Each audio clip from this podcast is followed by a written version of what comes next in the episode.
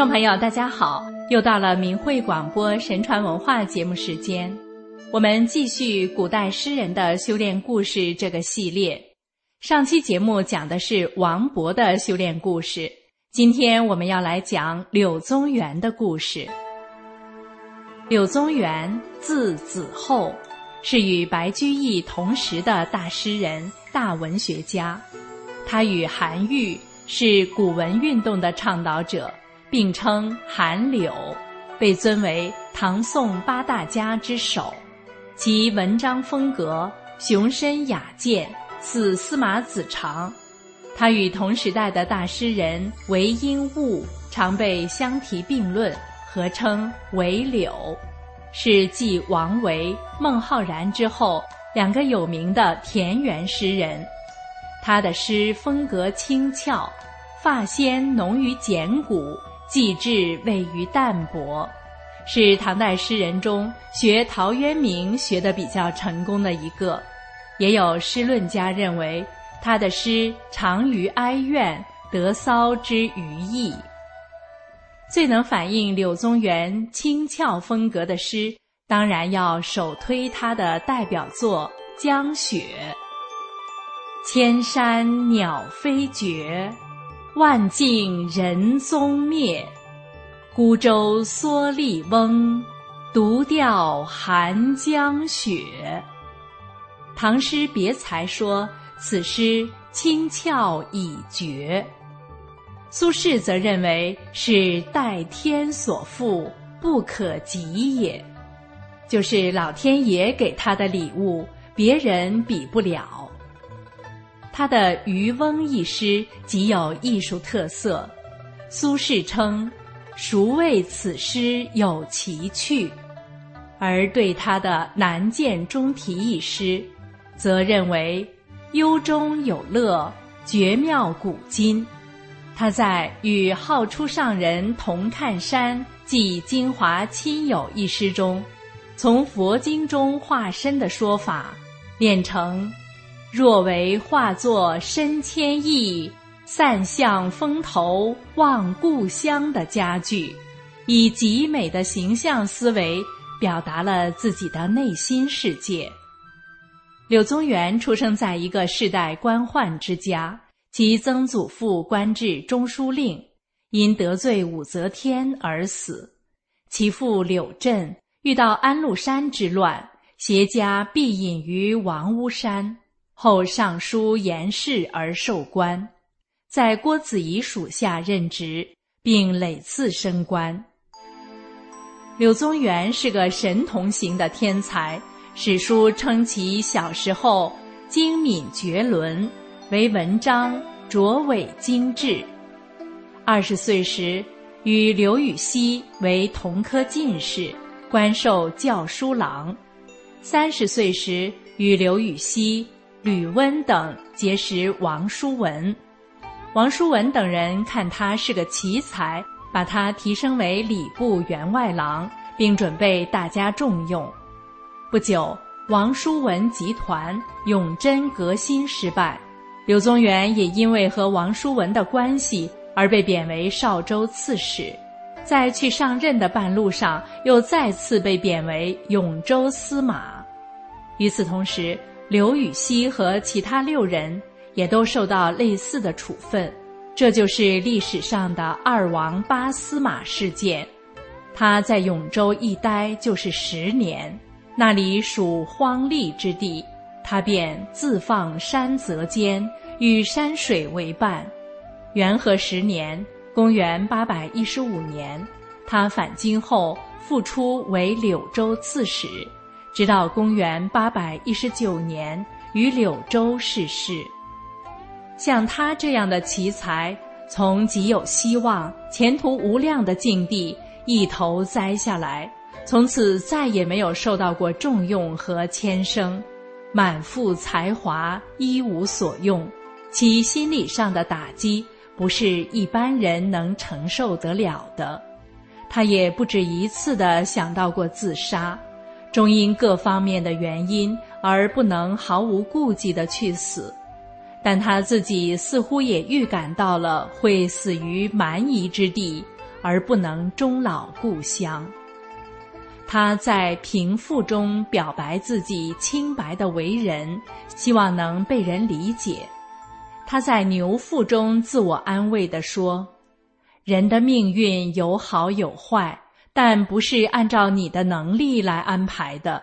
千万不要抱怨和不满，这样才能享受到你应有的福分。”他甚至做成就赋。来表示自己悔过和自罚之心，但这一切并未使他的处境有丝毫改善。真正使他能顶住巨大磨难而没有倒下去的，还是他对道的认识和理解。因为这种理解认识提高了他的眼界，开阔了他的心胸。就在他的贫富和成就赋中。他已经显示出对于道的深刻理解。塞翁失马，焉知非福？一个极度聪明的奇才被贬谪到荒远的不毛之地，心中自有难言的痛苦。然而，任何一种痛苦都可能磨砺人的意志，深化人的思考。正如后人指出的。于千折中，是收文章之极功，盖以其落浮夸之气，得忧患之助，言从自顺，遂造真理耳。正是十多年的贬谪生活所带来的大磨难，苦其心志，劳其筋骨，增益其所不能，成就了他千古文章一大家的不朽地位。宋代大文学家欧阳修不仅指出他的文才得益于生活中的磨砺，而且进一步揭示了他的文风都明显的带有他生活经历的痕迹。苦其微虑心，常使民生哀。投以空旷地，纵横放天才。山穷与水险，上下即速回。故其于文章，出语多崔嵬。宋代大文学家、大政治家王安石，则对八司马做了整体的评价，认为他们都是能在无所用于世的困境中自强的奇才。由于在文章中的突飞猛进，加上对佛道儒三教经典的精研。柳宗元一生为许多高僧写过碑铭塔记一类的文章，而他对佛理的深刻理解、超人的见地，也通过这些碑铭塔记而得以广泛传播。他在禅宗第六祖慧能的碑铭中写道：“其道以无为为有，以空洞为实。”以广大不当为归，其教人始以性善，终以性善，不假云除，本其静矣。真是言简意赅，几句话就把佛经要理概括无疑。他在《南岳弥陀和尚碑》中。则以其独特的诗风，形象化地描述了自己对道的精微理解。一气回薄，茫无穷；其上无出，下无终。离而为合，闭而通。始末或异，今焉同？虚无魂明，道乃荣。圣神无际，是交公。行游无际交大雄，夫子其手施顺风。他在无性和尚的悲鸣中写道：“生物流动，趋向混乱，唯极乐正路未得其归。”已经从大的格局中认识到了宇宙生命的败坏，最终只能以佛法才能拯救的结论。在该碑的碑音上则说：“凡吾之求，非在外也，吾不动矣。”明白了向内求，心不为外物所动的高深法理。他又把儒家的礼和佛家的律相比较，指出其平行的作用，并且认为大小乘的分别是无意义的，定慧和归真圆才是终极的目的。这一超人见地实在让人惊讶，因为佛教中许多层次极高的高僧，甚至一代传人都曾卷入大小乘之争。而且佛教最后也没能摆脱分裂为大小乘两支的命运。除了佛教经典外，他对道家的理论也有很深的造诣。《阴符经》是一部重要的道教经典，他研读之后撰文指出，该经乃后人假托，并非皇帝之书。精于道教理论的宋代大文学家黄庭坚。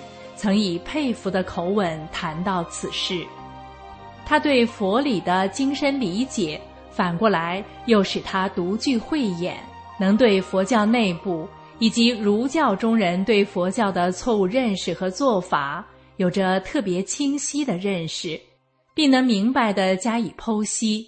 他对禅宗内部南北两派的内斗，以及狂禅一派的邪物做法，有清楚的叙述。他在南岳大明寺绿和尚碑的碑音上指出，许多高僧在圆寂时都有异象产生，比如夜晚间突现光明，有仙音妙乐、声磬之音，周围的许多人都能看到和听到。这类事实很多，而儒者却视而不见，听而不闻，闭口不谈。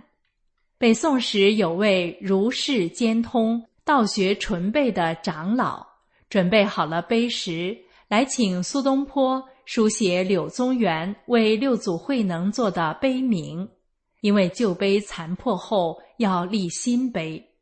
据他声称，自唐至今，宋述祖师者多矣，未有通量简正如子后者。苏东坡也说。刘子厚南迁，始究佛法，作曹溪南岳诸碑，妙绝古今。说柳宗元的碑名妙绝古今没有错，但说他南迁之后始究佛法，则是不对的。根据柳宗元的自述，吾自幼好佛，求其道，积三十年，世之言者，罕能通其说。于零陵及永州，吾独有得焉。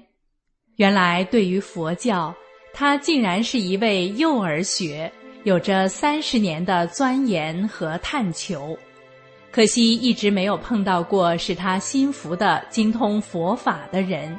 直到贬官永州后，才有了重大的突破和收获。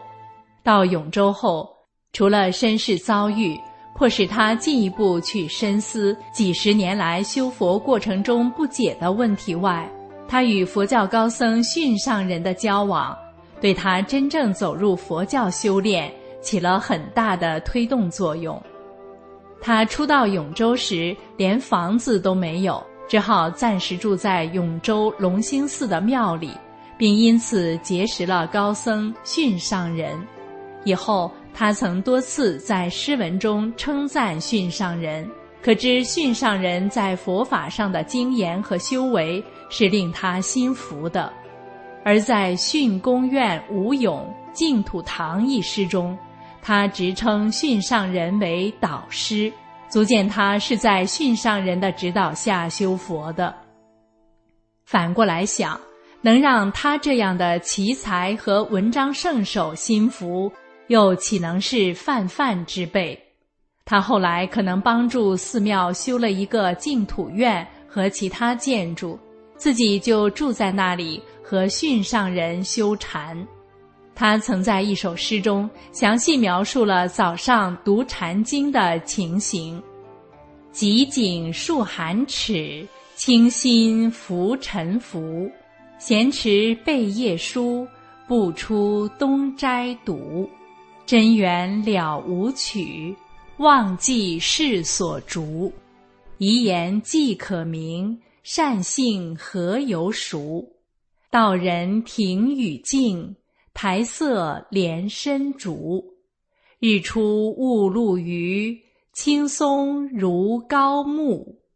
淡然难言说，悟月心自足。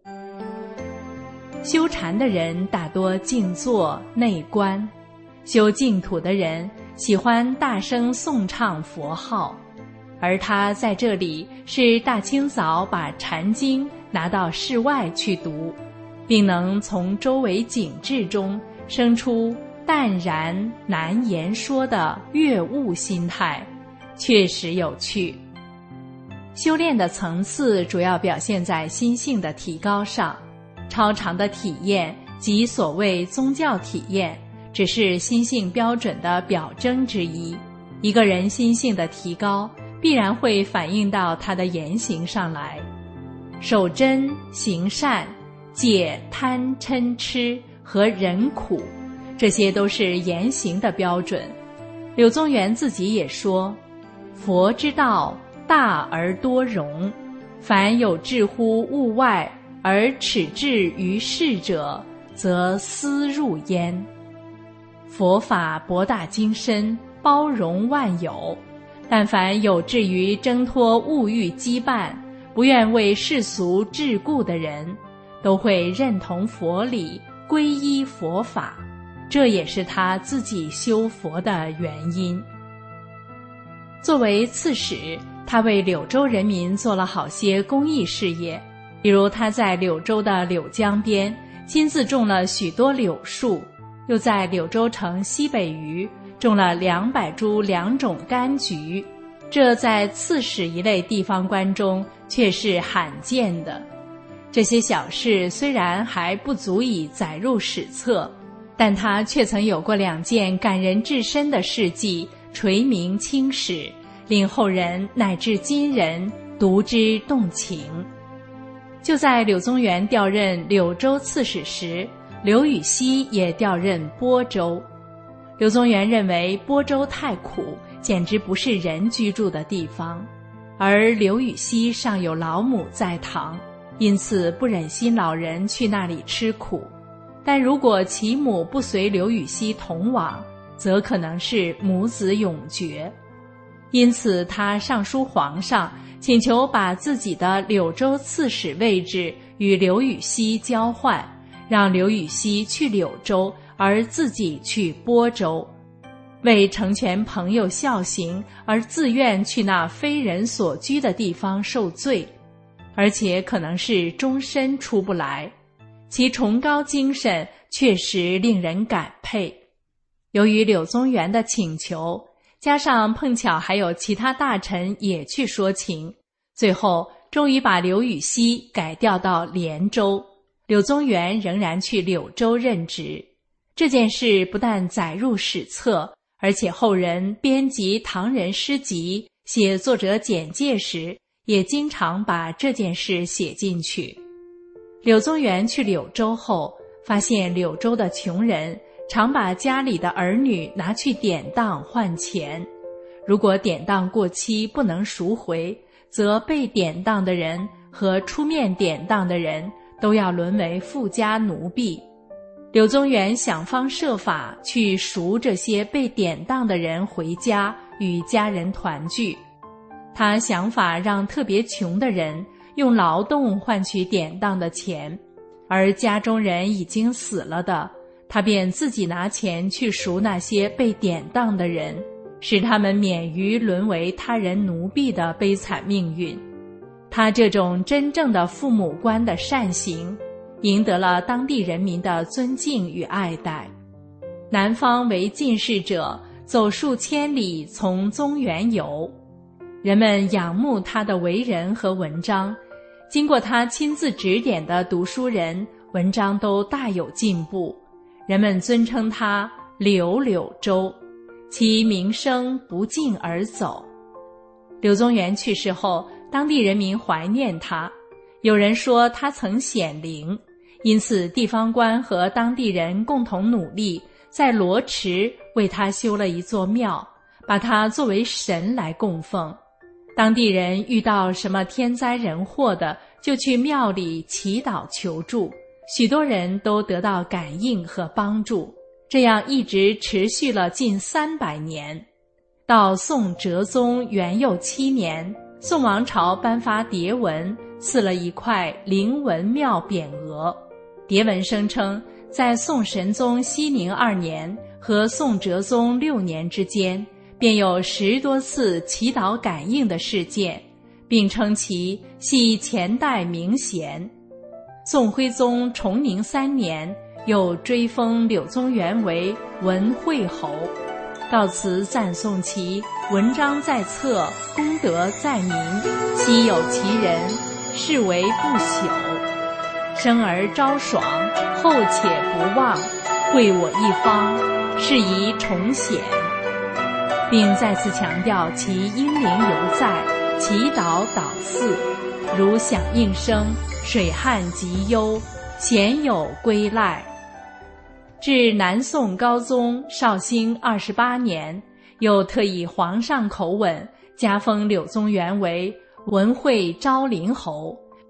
告辞称颂其声传道学、文章百世之师，莫以神灵福佑一方之弊，是有功德于人者。其才足以命世，其政足以育民。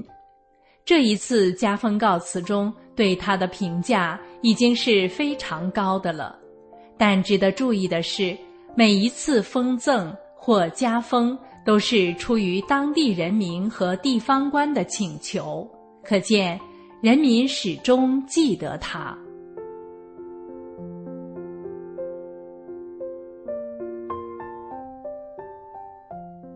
听众朋友，柳宗元的故事就为您讲到这里，下次我们要讲的是张志和的故事。感谢您的收听，下期节目我们空中再会。